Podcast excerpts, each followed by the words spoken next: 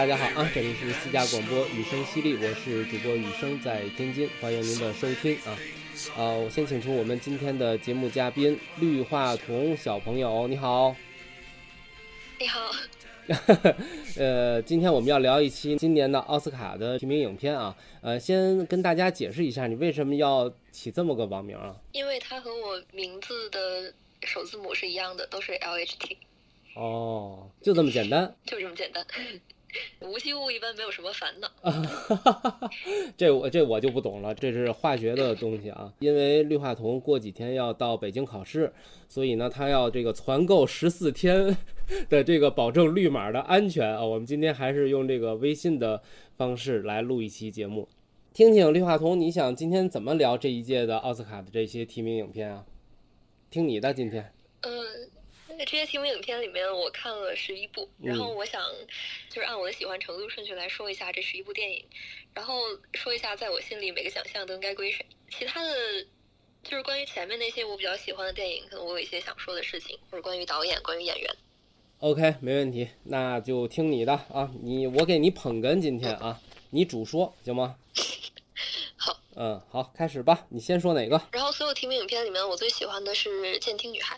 第二是《沙丘》，第三是《平行母亲》，第四是《犬之力》。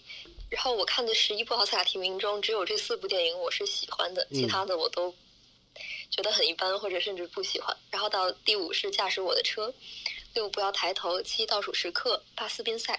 然后到这里是我觉得还可以的。嗯。然后九暗处的女儿，十贝尔法斯特，十一甘草披萨，就是我个人不太喜欢的。嗯嗯嗯。就是我觉得我对电影的评判标准有两个，第一个是它。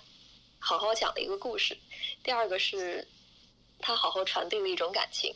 我觉得能把两者都做到的，只有《监听女孩》和《沙丘》，其他的他要么是没有把故事讲好，要么是他讲了这个故事，但我不知道他为什么要讲这个故事，就是他没有告诉我他对这个电影有什么样的感觉。嗯。哦，听你说完这个大概的你的喜好分了三段哈，其实有很多很多咱们是竞合的，也就是说今年的最佳影片可能又回到了啊之前人们那种说法，就是是个小年。那我们还是接着你的思路走吧，你可以先开始你的呃具体的表演，具体的讲解。具体的讲解就是还挺奇怪的，今年的呃我看的十一部电影里面只有。维伦纽瓦对我来说不是一个陌生的导演，其他导演的作品我之前都没有看过，就包括《冰河龙界》我都没有看过，所以我完全可以非常公正公平的评价这些电影，然后来 来讲一下他们，就是我心中他们能得的奖项。我觉得如果是我来评价最佳影片，我肯定是要给《监听女孩》的，嗯，就是我觉得他讲这个关于平衡成长和家人，还有呃残疾人关怀。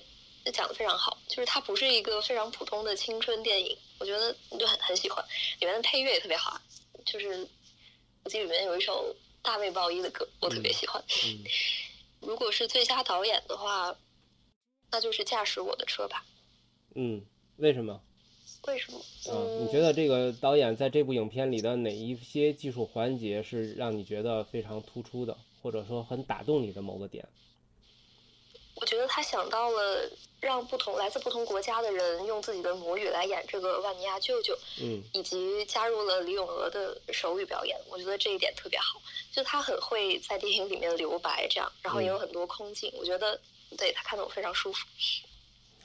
那如果没有出现《寄生虫》那样的一个就是两个奖项都得的情况，你觉得他夺得最佳外语片奖的机会会大于最佳影片吗？嗯，我说不好。啊，对，这个问题是我问的有问题啊。呃，因为得看过其他的最佳 国际影片才能做出这个回答。对，因为因为我我刚看完几个，其中有有已经有资源的几个啊，所以呃，我觉得嗯还不错。嗯，然后有没有哪部影片，比如说《甘草披萨》，你很喜欢？咱们可以聊的细致一点儿。你你觉得哪些地方就是呃，除了你刚才说的那个就是呃概念上的或者是综述上的一些层面上的东西以外，有哪些具体的，比如演员表演啊，或者是哪些剧情的呃编剧啊、故事的设计啊更打动你？我想一想，我也非常喜欢《甘草披萨》，可以说是这十部最佳影片候选名单里面排在前三位的吧。排在前三位的话，如果让我评的话，哈，今年的最佳影片，嗯，我排名第一的应该是《沙丘》，呃，因为我是在院线，就是它不是引进了嘛？我在院线看的这部影片，而且是看了两次，嗯，感受了它不同的这个幕布的亮度。它虽然是科幻片，讲究视觉效果，讲究一个呃美术指导的一个片子，但是它的故事也一样用心，呃编排的很好，包括一些宏大的设计，包括它后续一定会有的这个续集的这个留白，等等等等，我觉得它就是一个完整的呃电影现啊当代电影工业下的一个很完整、很宏大的一个作品。呃，这一点可以说是这十部影片里面完全有这个碾压式优势的这么碾压性优势的一个部分。但是甘草披萨跟它相比呢，呃，完全是另外一个小成本、小人物、小题材的电影。但同时，它这个小题材里面又很有新意。刚才你提到的这个观点跟我非常的呃一致，就是看似是一个普通的青春片儿，呃。呃，sorry，sorry，是是监听监听女孩啊，监听女孩，就是她瞩目于一个呃聋哑人家庭吧。聋哑人家庭，对她注目于这个聋哑人家庭，像一个小妞电影的这么一个故事，但是它并不是说是大人照顾孩子这样一个普通的成长故事，而在这个故事的具体中呢，其实是这个小女孩，呃，因为她是家里唯一的语言能力健全的人。所以其实她是在照顾全家这么一个角色，整个故事是在讲她由一个照顾全家的小女孩，然后怎样的蜕变成了一个可以啊放开束缚去追逐自己的一些啊青春畅想的这么一个成长的故事。它是有点呃反以前的这个成长类的叙事逻辑的，所以这点非常打动我。这是在它的这个故事编排上吧。立意我觉得非常的新颖，这是我很喜欢《剑听女孩》的一个理由。哎，您好像把我想说的都说了。是吗？那那说明咱们的感官还是还是比较这个契合的哈。其实我也是，我一开始，嗯，刚看这部电影看到一半的时候，我想的就是，嗯，他可能怎么为了家庭付出是吧？奉献自己的时间，对，对付出自己的时间。然后包括他可能舍弃了一些别的，对他的人生也很重要的东西。嗯嗯，而且我觉得，与其说这部电影是一个女孩子的成长，不如说是一个家庭的成长。没错就是没错。他的父母也有在成长，她的爸爸妈妈后来也明白，就是孩子有自己的人生，所以要让他们去追自己的梦想。对他们从一个被照顾的大人，慢慢的也淬炼成了一个就是可以独立去面对生活的一个大人。嗯对，这个成长不光是指一个青少年啊，成年人有一些呃这个生活不方便地方的这个群体，他们也在慢慢的成长为可以独立面对生活的这样的一个群体，一些个人。这个电影确实立意非常的好，呃，跟《沙丘》完全就是两极。电影的两极，一个是表达人类的一些对未来的追逐，一个是表达一些对现实社会的关怀。所以这两部电影，我觉得在呃今年的最佳影片里面是都比较注目的。无论他们谁获奖，我都很高兴。嗯，那第三呢？您更喜欢哪部电影？呃，第三其实，嗯，咱们两个还真是不太一样。第三个我比较喜欢的是甘草披萨。嗯，嗯，我不知道你你不喜欢他的理由是什么呢？我不喜欢他的理由，就是我也觉得他这部电影好像是在讲成长，就是这个女生从一个给小孩子拍照的变成最后她所说的政治家，但是我没有，好像没有看到他成长的过程，也没有看到他成长的结果。就是说，如果说它是一部讲成长的电影，我没有看到这个人在精神层面有什么蜕变，就对我来说，他只是换了一份工作。然后，如果说这是一部爱情电影，我又没有觉得他怎么讲了爱情。嗯，你你这么说我就明白了。朋友们可能不太知道啊，浩彤还是一位这个怎么说高中生，可以这么说吗？可以可以啊，是一个观影量很大的一位高中生朋友啊。呃，其实，在你这个年纪，可能你对爱情还没有更多的 涉足啊。这个电影其实讲的就是就是一个姐弟恋的故事。呃，他说成长的也行，但他其实聚焦的就是年龄呃相差比较大的一个姐姐和弟弟。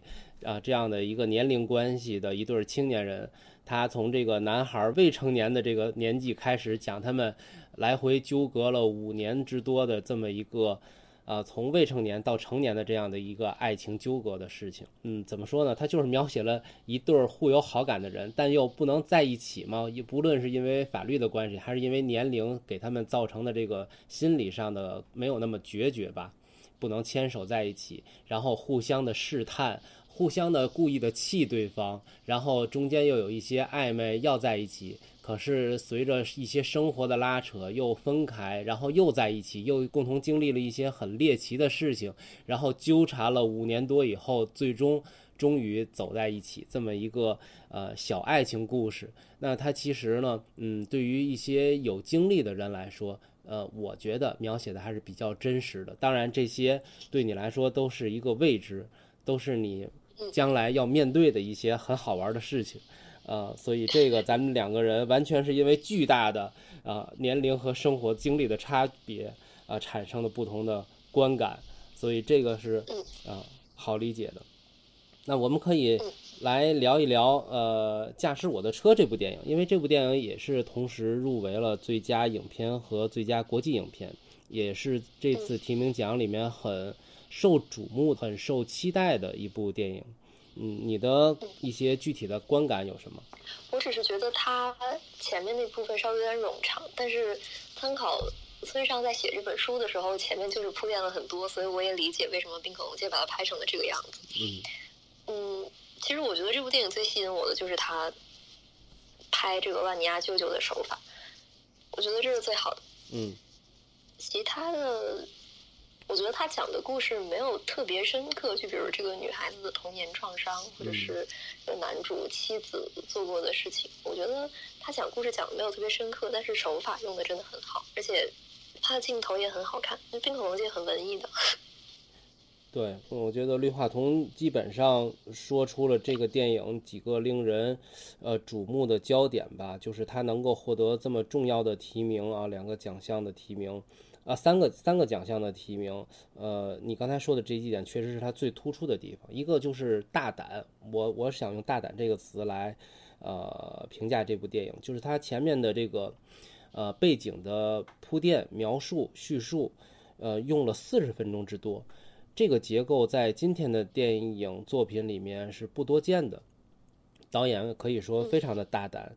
啊，当然也是很有必要的。如果他这部分的背景没有说清楚，那么后面两位呃男主角之间的一些心理的活动，延伸到这个戏剧表演工作坊中的一些矛盾冲突啊，就不会让观众看明白是什么意思。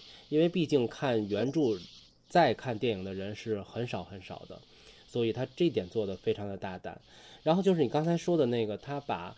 呃，万尼亚舅舅里面的这个角色，用了不同国家的呃演员用自己的母语来表演，其中还有一个哑语，呃手语，所以我觉得这个也是非常大胆的，呃也充满了想象力的一个决定，呃实际效果我也认为非常非常好，呃跟这部影片的气质，跟它的主题表达还是很契合的，并没有。跳出的这样的一种隔离感，呃，关于那个司机女孩，你认为她在整部剧里面是一个什么样的呃意向作用呢？就是我觉得那个司机女孩就是，嗯，怎么说也不能说就是讲她自己的故事。嗯，她会不会也是一种就是呃村上典型的那种书写风格里面一定要存在的一个呃副线的这么一个人物？就是以他的这个次要人物的人生故事，来对主线的一个生活做了一个很怎么说呢？呃，像是没必要，但有了呢，又觉得很有帮助的这么一个辅助性的角色、故事搭配。它确实是有这样的作用，但是我就是没有目前没有想到它对讲这个、呃主要角色的故事有什么有什么作用。对，其实用一句万能的废话来说的话，就是，呃，无论主角还是配角，这世界上每个人都有自己经历的故事，每一个故事可能都是沉甸甸的。嗯。然后这也是村上的一个最大的写作的风格，呃，而且这个电影里，如果让我觉得哪有稍显这个遗憾的地方，就是硬挑人家大导演、名作者的毛病的话，我说我会觉得村上的风格会太多了一点儿。这部影片改编之后，还是依然用了大量的对白去嗯嗯表达自己要表达的那些呃主旨。嗯，它跟欧洲电影就是最大的区别，就是欧洲电影是把故事、把人物的生活拍出来，然后你自己去体会。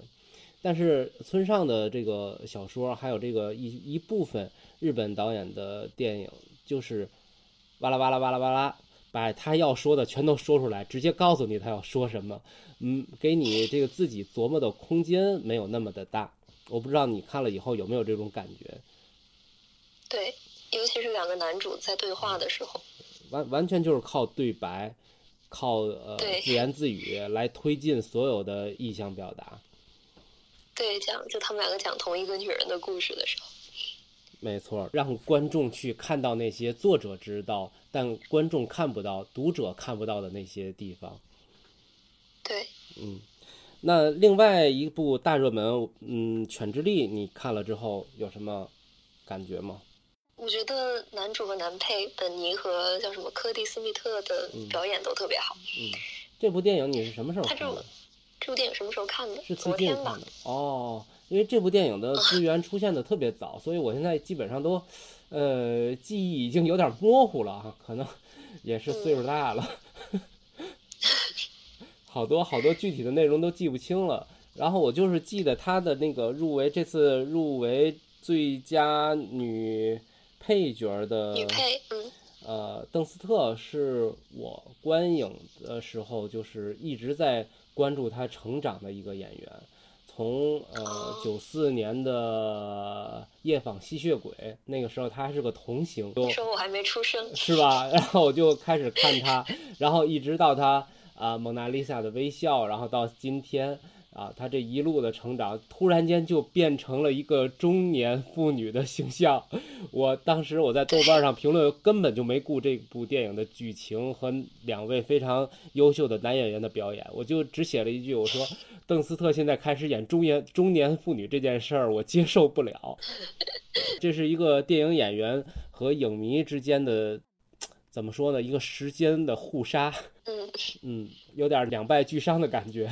看完之后，啊，这部呃《犬之力》是今年呼声最高的一部电影。呃，我觉得它最突出的其实是摄影这个环节，我不知道你怎么想，嗯，因为它的这个影片的背景嘛，就有很多的远景。对，你对它这个剧情，呃，是本尼吗？对，是本尼，就是对他饰演的这个角色，他的这个同性之间的感情，你看的时候是否就是明显的感觉到了他的那种要表达的东西？我觉得他要表达的东西就是他在进一步表达自己的感情。嗯就是在他心里，可能是他发现自己其实是喜欢男生之后，他觉得这个行为是不太符合世界的主流观点的，然后，所以他就开始让自己身上尽可能的拥有多一些男性特质，比如他什么不洗漱，然后，呃，去打架，然后对对人很粗鲁这种，我觉得他都是刻意的要。嗯，要贴近，就是往人们认为男性应该是什么样的那个方向上靠。对，而且还故意对那个男孩不好，是吧？对，这部电影你看完以后最大的观感是什么？最大的观感，或者说，就从普通的咱们观众的角度来看，他拍完之后的成品是一股什么样的气质和力量，让他成为了本届入围最多奖项的一部电影？嗯，其实我觉得在拍这种，嗯，不要压抑自己心里面的感觉的电影还是挺多的。然后我觉得他，呃，也在说，就是我们可以和大家不一样。哎，你这个思思路非常好，你是从这个角度去想这个问题。对，就是可以看出来，在影片的一开始，他看到这个，呃，柯柯蒂演的这个男孩子，嗯嗯嗯，有很多女性化的特质的时候，比如他，嗯呃，喜欢做纸花，然后比如看起来就非常干净，身材修长，嗯就是我觉得这就是男主眼里不呃男性不应该的样子。嗯包括他是同性恋这件事情，他可能也觉得是错误的，然后他就开始过分的强调自己身上应该有的男性化的特征，不是应该有的，就是大家希望有的男性化的特征。然后可能到最后，他被这个配角影响了，才发现啊，其实我们可以不一样。对，我就顺着你这个思路说另外一部影片，因为我平时看奥斯卡之后，我特别注重的就是看这个呃最佳外语片和最佳纪录长片这两个奖项，啊，因为它是一个非常超劲儿的这个片单。这一年世界上各州各地的好的电影作品，有专门的组委会评审团帮你选完了最好的这五部。然后我觉得，就每年我就特别喜欢看这两项的五部电影，我觉得他们都是尖子中的尖子，佳片中的佳片，所以我每年就呃很很着力吧看这些影片。那今年呢，有一部影片就必须要在这里提一下，就是丹麦呃等多国联合制作的这部《逃亡》，它是入围了最佳纪录长片、最佳外语片和最佳动画长片三个奖项。这个从我看奥斯卡多年以来，这应该是第一次啊。至于在上个世纪之前的那些时间里面，奥斯卡有没有过这样的呃非常呃怎么说呢了不起的入围提名影片，我还真不知道。但就我这一二十年看奥斯卡的历史来说，这真的是太少见了，唯一的一次同时入围这三个奖项的一部影片。那《逃亡》这部影片呢，它其实说的是一个阿富汗的少年，呃，从这个战乱的年代就是曲折万里吧，最后到了丹麦的哥本哈根，去展开了自己青年的生活。那么他呢，就是也是小的时候发现自己不喜欢，呃，女孩，自己喜欢的是男孩儿，啊、但是在阿富汗那个国家，我们大概都有一些文化上的了解，这个是绝对不允许的。这比一些现在更开放的地方，他们那些呃旧时代不允许的那个环境要严重的多得多。这个故事呢，讲的是他对一些社会意识形态的控诉啊，这个咱们不多聊。我想说的就是，跟你刚才聊犬之力这个呢，正好是两个概念。犬之力这个本尼饰演的这个呃男主角，他是在自己禁锢自己、自己打压自己的这个心理认知。那逃亡这个男主角，这个阿富汗的小朋友呢，他是从小就知道。最后影片的结尾呢，也是他的父亲跟他说：“我们家里人也都知道，我们不会因为一些传统上的意识的束缚就去反对你，就去禁锢你。”最后他在丹麦啊、获得了很好的感情，呃，他从来没有抑制过自己的感情，抑制他的是他从小到大经历的那些社会环境。所以这就是都是同性的感情，一个是自己禁锢自己，自己打压自己；一个是社会禁锢你，呃，多数人来禁锢少数人，这是两个方式。所以我你说到这儿的时候，我突然想起来要说几句《逃亡》这部电影。有一些东西表面看起来或者一句话概括起来是一样的，但它下面它展开之后会有非常非常多的不同之处，啊、值得艺术工作者们去创作、去挖掘，然后呈现给大家来看。我觉得这也是嗯啊、电影非常有意思的一个地方吧。嗯，我说的有点多啊，下面请绿化彤同学继续。呃，好，那我接着说啊。嗯嗯，关于最佳影片，嗯你，说，你你说你说关于最佳影片其他的地方，还有一部提名是《不要抬头》，嗯就是这部电影的阵，我看到阵容的时候，其实我一开始特别期待的。没错，全明星阵容但是后来我看这部电影的时候，我就发现它作为一部，嗯、标签是黑色幽默的电影，我觉得它不够好笑。嗯，对，然后我觉得它和嗯这两年出的《二零二零去死》《二零二一去死》，其实讲的内容都是差不多的，就讽刺一些人，然后讽刺一些事。这部电影我看的时候，其实感官还可以，因为什么呢？呃，因为呃，就是这种黑色幽默以及对某些特定人群的讽刺，呃，在国产电影里是很难见到的，所以就会你知道吗？就会有那种啊很八卦的心，就是看热闹不嫌事儿大的那种心态，所以看着的时候挺过瘾啊。小李呀，这个梅姨他们这些夸张的表演。啊，但是看过之后，你再想啊，确实有一些这个为了表达而表达的一些形式上的怎么说呢？固化、过分的夸张等等吧。对。呃，他今年是入围了最佳影片和最佳剪辑，我觉得希望都不大。但是他这部影片应该说创作之初就没抱着什么颁奖季的野心，他就是要表达一个政治态度，他也做到了，也引起了一定的关注。我觉得这就基本上达到他主创的目的了。对，嗯，其他的几部片子你还看哪个？然后倒数时刻吧，倒数时刻，我觉得加菲尔德演的挺好的，也挺可爱的。就是我觉得他作为一部音乐剧电影，它里面的歌不够好听。哎呀，没错。就是就是，甚至他没有《监听女孩》里面选的一些歌好听，甚至没有《甘草披萨》里面的大卫鲍伊那首《嗯 Life on Mars》好听。对。你说到这儿，我还得再补一句，就是。甘草披萨和监听女孩的两个电影的原声真的是好听，真的是好听，而且他们绝对做到了音乐为影片服务，该轻松的时候轻松，该表达的时候表达的这样的一个怎么说呢？呃，一个艺术技术环节的一个支持。呃，倒数时刻。它作为一个音乐剧本身的主题的电影，它反而在音乐的这个悦耳上没有那么的突出。它在片尾曲，我倒是觉得挺好听的。它起字幕的时候，那个音乐特别特别的打动我。对，但是前面他选就是他这部音乐剧就没有很好听，所以我觉得他不太适合作为一部音乐剧电影。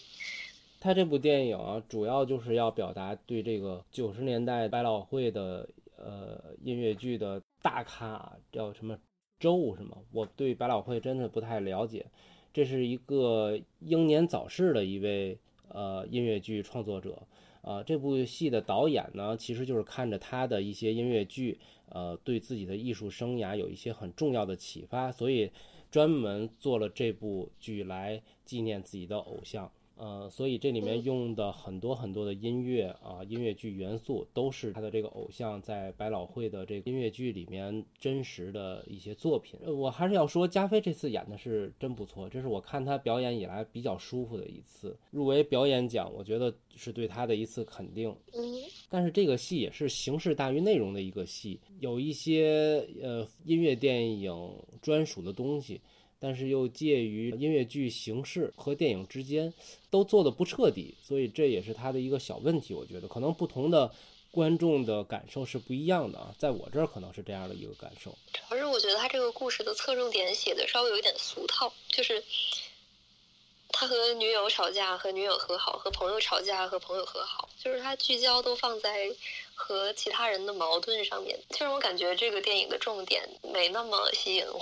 对，那咱肯定是不如这个导演更了解自己的偶像了，他可能就是要表达自己的偶像，不管身边的朋友、爱人对自己事业的态度，但一路坚持下去，创造了很多优秀的音乐剧这样的一个主题吧。嗯嗯，那你接着说，咱们下一个。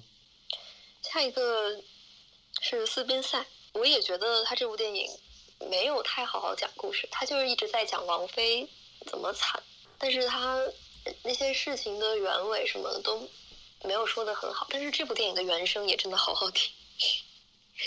嗯，对，我觉得这两年嗯入围奥斯卡提名的这些影片，大部分的音乐部分都做得非常非常的好，无论是原创音乐还是改编音乐，我都觉得，呃，把他们的原声大碟买回家听的话，可能比存他们的蓝光盘更 对我来说可能更好。对，但是我觉得克里斯汀在这里面演的还是很好，我特别喜欢他的表演。嗯，他好像没写戴安娜的什么事儿，但是就一直在表达戴安娜的这个压抑的心情、压抑的生活。对对，它就是一个表达情绪的嗯一个电影。对，所以我觉得他刻画的没有很好，他没有在好好讲故事。你觉不觉得这个女主啊叫什么名字？她演的克里斯汀·斯图尔特，嗯，啊，她演的有点太用力了吗？或者说导演要求她要就是往戴安娜王妃这个悲情色彩的骨子里面去使劲演？你有这种感觉吗？对，好像有一点，就是给我看着有一种压迫感，这个压迫感嗯并不是来自于角色，而是来自于演员。你你能明白我的意思吗？就是角色本身是个悲情人物，这在很多电影里面都有，这个我们都能够有共情心的人都能去感同身受一下。但是他嗯演员把这个情绪表演出来的那种用力、那种压迫感，透过屏幕让你感觉到的时候，就是一种真的。呃，生理上的一种压抑感，而不是这个情绪上的压抑感，就看的还有一点点难受。呃，不是，嗯，不是角色的问题，我觉得是导演要求演员的问题。所以她入围最佳女主的时候，我并没有很看好。嗯，我也是，我觉得最佳女主应该会是《平行母亲》，嗯，就是佩内洛普，或者是《暗处的女儿》奥利维亚，就是奥利维亚·科尔曼。对，《暗处的女儿》是我这里面给的分儿最高的两个之一。呃，嗯我觉得我我为什么我为什么说之一呢？因为《暗处的女儿》这个女主她演的是很好，但是因为她是年轻和现在的她是两个人饰演的，对吧？对，呃，所以对她的戏份儿可能就少了很多。我是我是有这么一个嗯考量，就是她有相当大，大约有三分之一加的戏是由年轻演员来饰演他的年轻时代的那个演员来演的，他只负责现在的这个有一些懊悔的、有一些自责、内疚的这样的一部分。嗯。当然演的是非常好啊，嗯，嗯，包括去年《困在时间里的父亲》，包括我也觉得他表演的非常好。对，对，还有呃，之前他演的另外一个呃宫廷戏也非常非常的好，他演女王，呃也是一嗯个王冠是吧？呃王冠，对对对，他他演的也非常好。嗯嗯，所以如果最佳女主的话呢，你还说了一个平行母亲佩内洛普。平行母亲，嗯，佩内洛普，我觉得就是就是正常发挥吧，就是没有什么惊喜，因为她毕竟也可以说是一个老戏骨了，可以这么说哈。嗯啊，导演跟她可能也合作了至少有五部戏了，对，所以我觉得他们两个人之间的默契没有问题，然后他的表演也基本上在及格之上。呃，其实我觉得塔米菲的眼睛给我很多的惊喜，我不知道你看没看这个。没有。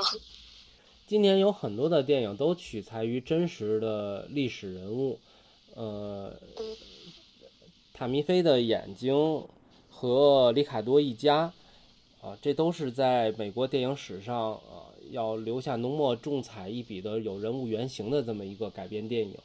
呃，塔米菲的眼睛，她的这个主演啊名字特别长，但是咱们一般都叫她那个劳模姐，因为她一年要拍很多很多戏，啊，呃，哎，这个也是加菲演的啊，他们两个饰演的是这个呃福音电视啊，我刚才是破音了吗？就是在美没有，国我这边听着还好。啊，在美国七十年代有这个，他们夫妻两个人创立了这个就是传教啊福音电视网的这么一对夫妇，然后从呃帝国的怎么说崛起，一直到帝国的崩塌这样的一个过程。呃，劳模姐在这里面演的这个状态的起伏，呃，非常的完整，然后。嗯，基本上他把这个人物原型那种又虔诚，对对自己的信仰又虔诚，同时又开放，接纳很多新的变化、时代的变迁，这样一个，同时又守住底线啊，我我的信仰的一些底线我不能变，这样的一个程度，他拿捏的非常的好，该粗放的时候非常粗放，然后到后来没落的时候呢，他也能收得住，所以我觉得，呃，从演员的资历。从整个的戏份的占比重，然后还有一些呃演员自身在好莱坞之前的积累，我觉得今年他的希望还是挺大的。如果不是他的话，我觉得《暗处的女儿》应该就是。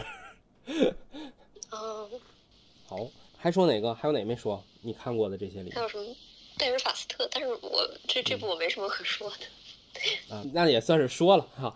贝尔法斯特跟西区故事在我这儿是并列倒数第一。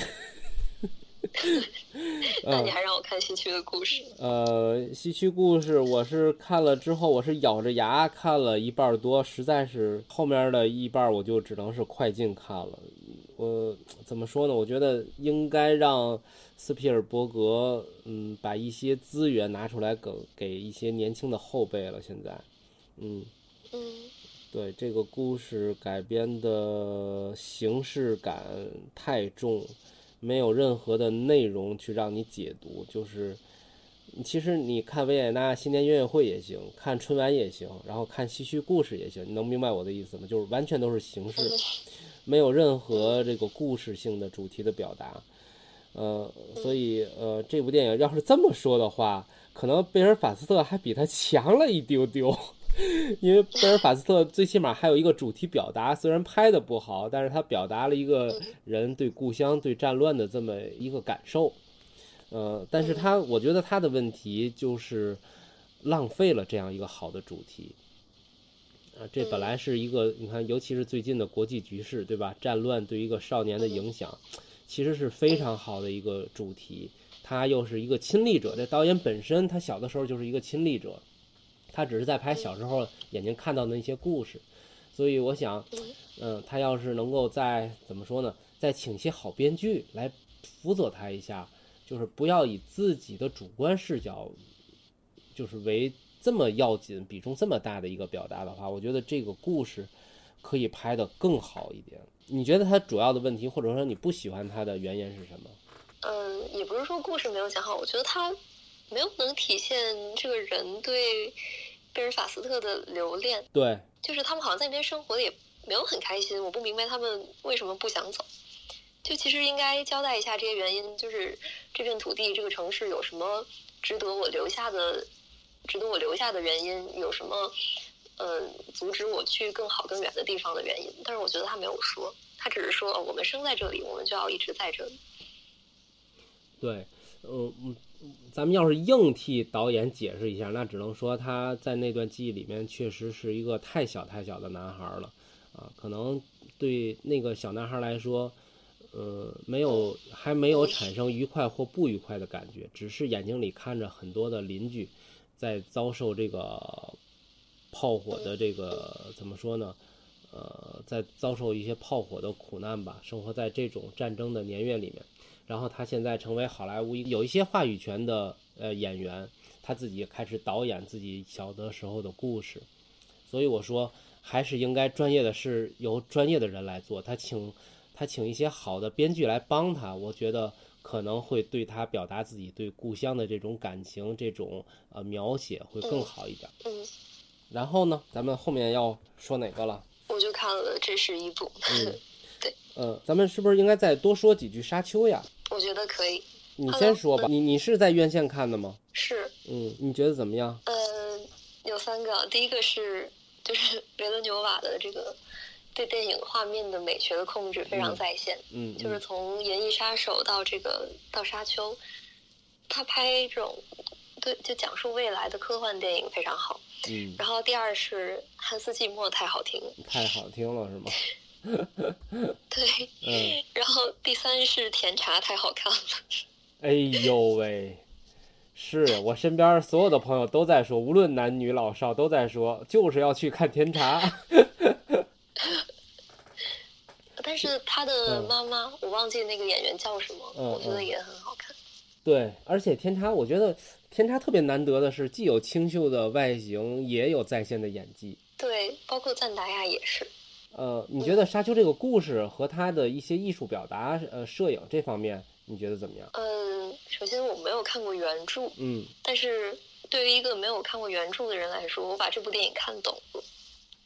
我觉得呃，他故事讲的就很好。是的。然后如果说是摄呃，如果说是摄影的话，那我刚刚有说过，就是维伦纽瓦的电影画面做的非常好，所以我觉得摄影和表现也特别好。呃，我是也没有看过原著，但我知道这部小说呀，它是咱们已经知道的很多科幻小说、科幻巨制的一个母体。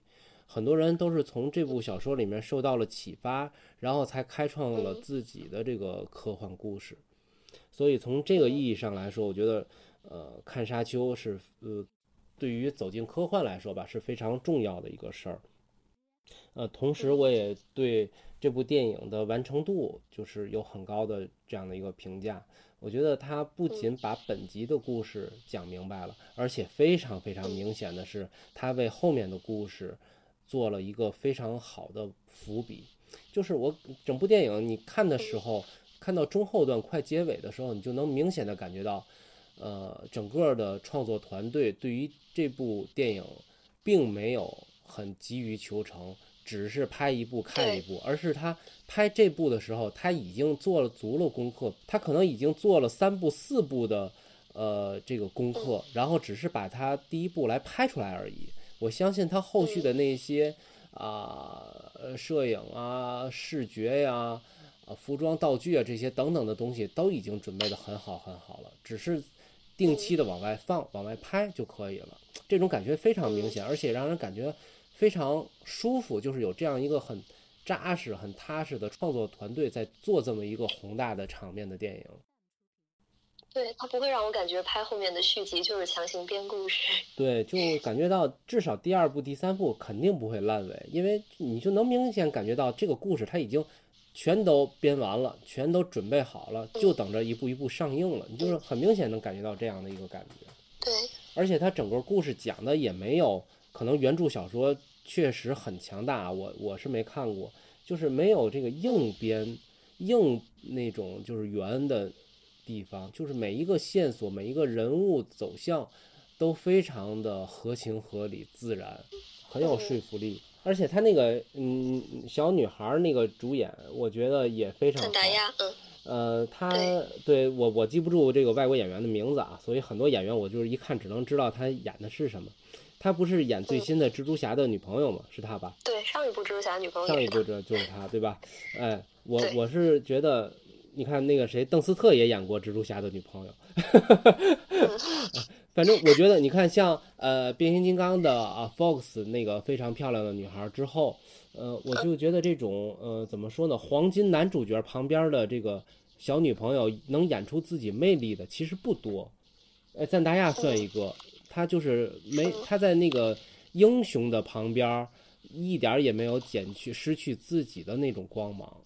就是演的很有自己的特色风格的这么一个嗯年轻女演员，所以就对她一直是那种很有力量的，对她内心很笃定。作为一个演员来说，这就很吸引人。对，对。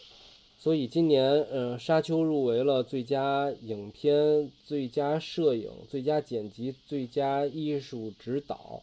我觉得这几方面他做的都很好，也都很平均。我觉得如果犬之力。的最大的竞争对手，我觉得就应该是沙丘。但是犬之力完全是那种传统的，呃，cinema 的风格，就是啊，摄影加故事。然后呢，沙丘就是呃，科幻大摄影大制作。监听女孩，呃，甘草披萨就是那种小人物小故事小制作，以小博大的那种感觉。所以这几个电影，我觉得呃，类型是分开了。但是除此之外呢，这整体的入围的质量其实比去年还是差一点。去年其实也就是中等偏上，根据以往的相比，这几年怎么说呢？我觉得整体性有所下降，但是它的好作品，在第一梯队的一部、两部、三部还是非常好的。嗯嗯。然后我们今天说了最佳影片，说了一些表演奖。呃，男主的表演奖你看了吗？我比较偏向于犬之力，我觉得本尼演的很好。呃，今年有国王理查德和麦克白的悲剧，这是两位好莱坞黑人男星的一次入围。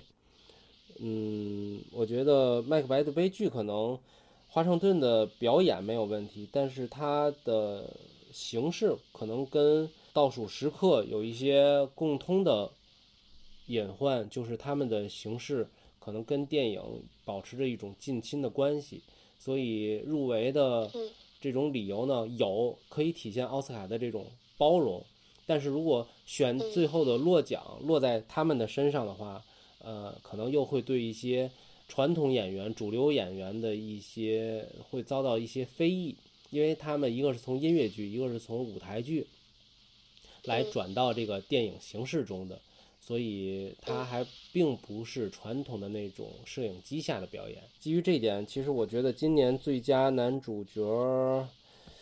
呃，威尔史密斯演的国王理查德，他是网球大威小威的这个人物原型的故事嘛，演他们的父亲。我觉得他演的也是在在线，而且获奖的几率是有的，是有的。嗯，他最大的竞争对手肯定就是《犬之力》的本尼了。嗯，嗯要看政治正确的风向了吧。其实我觉得政治正确现在这个事儿很，哎呀，很很很难拿捏，因为有些地方政治正确强调的有点过了，就是为了政治正确而政治正确，把艺术、把一些呃本行的东西都放在了第二位。可是有一些地方呢，又一直在出事儿，又一直让你觉得政治正确在全球的风还应该继续刮下去。所以这个奥斯卡到底怎么评呢？呃，这就看最后的评委了，这几千个人怎么投票了。特别是新的改制之后，年轻的呃各个国家少数裔的这些评委，大量的开始这个代替原来的这些啊、白人评审之后，现在的选票真的是不好预判了，不好预判了。嗯，嗯我比较支持本尼的原因，就是因为我看的他之前所有的作品，他在里面都是一个非常优雅的形象。嗯就比如之前他最早演的话剧，他嗯。演哈姆雷特，一个贵族，然后到后来，呃，在漫威电影里面，他也是从那种很少受伤，一直都非常优雅，甚至是有点装的那种，嗯。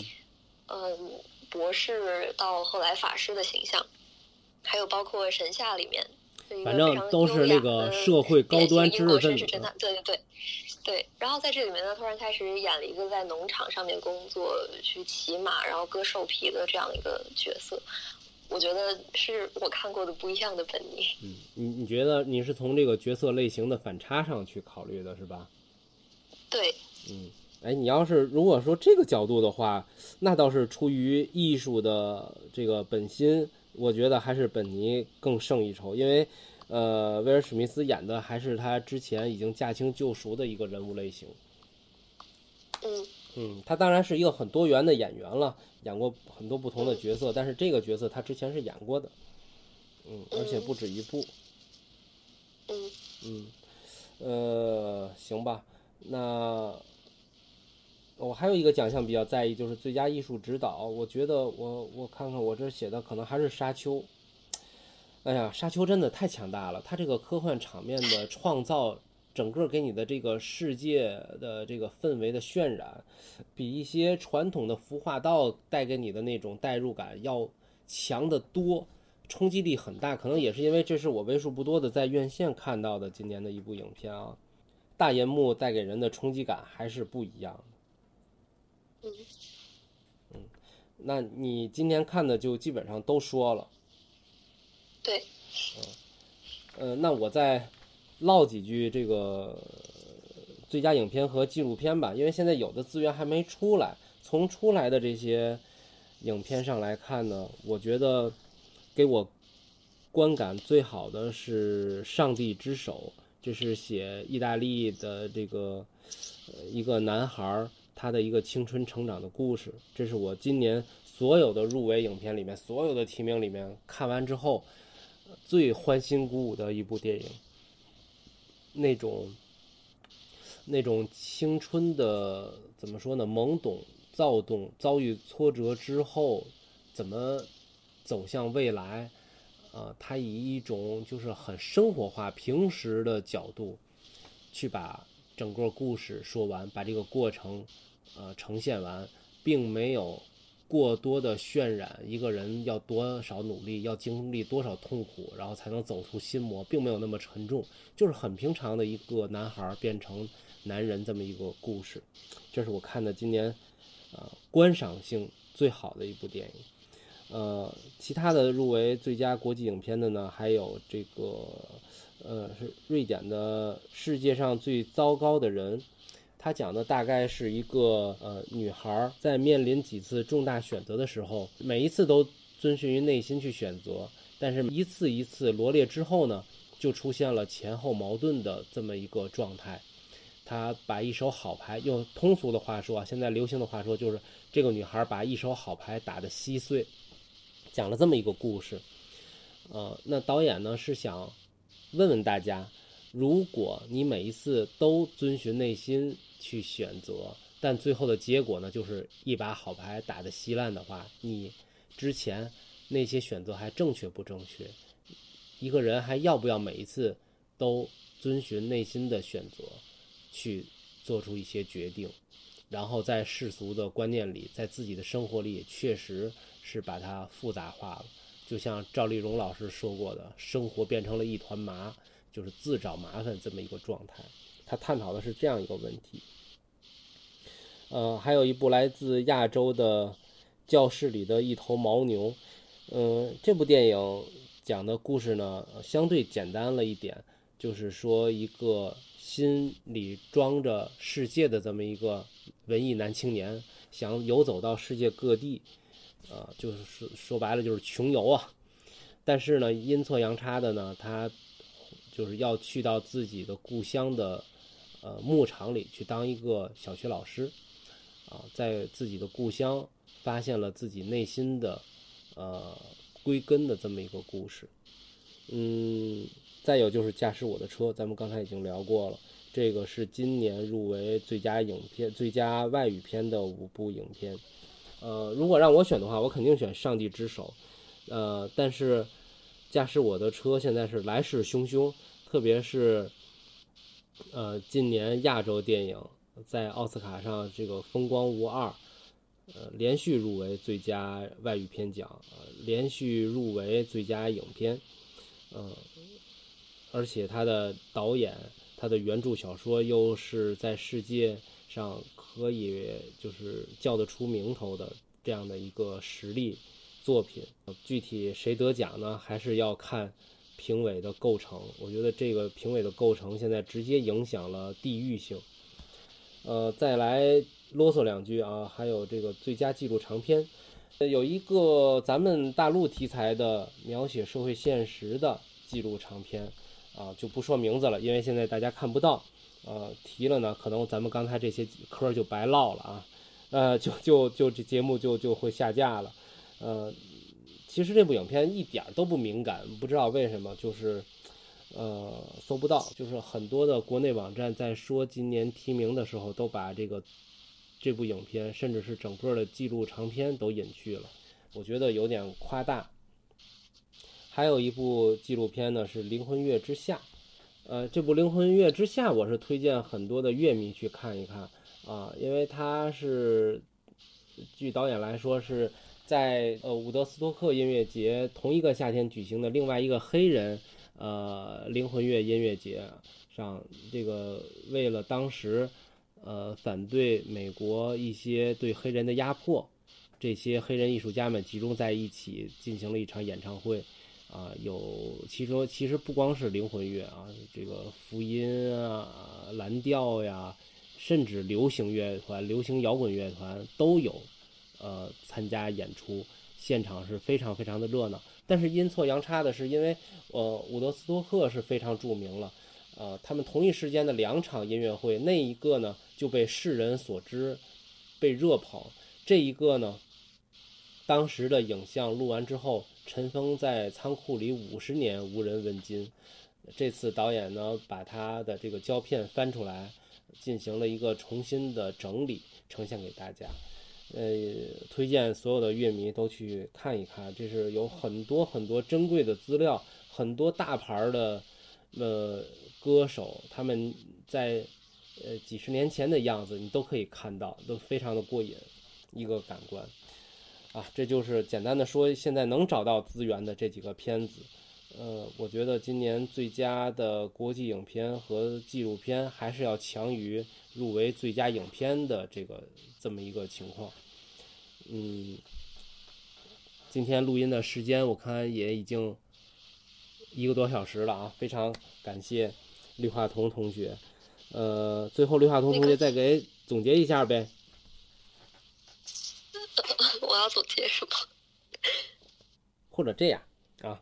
呃，这是跟绿化彤同学的这个第一次录音啊，先祝绿化通同学啊这次的这个赴欧求学之旅一切顺利，好吧，一切顺利。好的，谢谢雨生。啊，然后呢，就是你看现在的网络多好呀，呃，去到欧洲呢。不耽误咱们录节目是吧？哎，有这个合适的话题啊，包括你到那边的一些生活起居呀，一些社会见闻啊，好玩的事儿。哎，这下咱们又多了很多的题材可聊。也呢，在这儿发出一个邀请啊，只要有合适的话题，然后呢不耽误你学业的情况下，咱们可以随时的连麦，然后呢跟大家聊一聊，给我们也增长一些见识，好吗？嗯，也不是增长见识，可以分享我的生活。对对对，分享你的生活啊，印证我们的一些臆测，好吧？好。嗯，行，那今天就不过多的耽误你时间了啊，小朋友还得赶紧休息好，准备考试的事儿。不耽误，没关系。嗯，好嘞，那今天咱们就先聊到这儿啊，也谢谢绿化彤，也谢谢大家的收听。二十七号啊，就是颁奖典礼啊。看看我们到时候跟我们今天聊的啊和这个实际的情况以及现场的一些感觉啊，每年现场晚会的那些冷笑话或者是讽刺的艺术啊，黑色幽默都是它非常精彩的地方。那今年呢，肯定还会有很多很多的表达啊。今天先谢谢绿化彤，也谢谢大家的收听。嗯，各位朋友，咱们今天就到这啊，咱们下期节目再会，拜拜，拜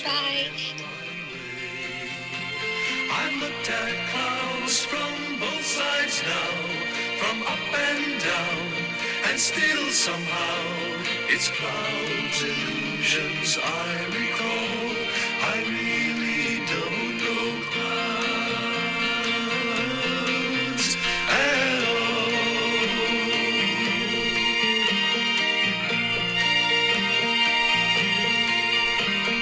Tears and fears and feeling proud to say I love you right out loud. And schemes and circus crowds. I've looked at life that way. But now old friends are acting strange. They shake their heads, they say I've changed. Well, something's lost, but something's gained in living every day.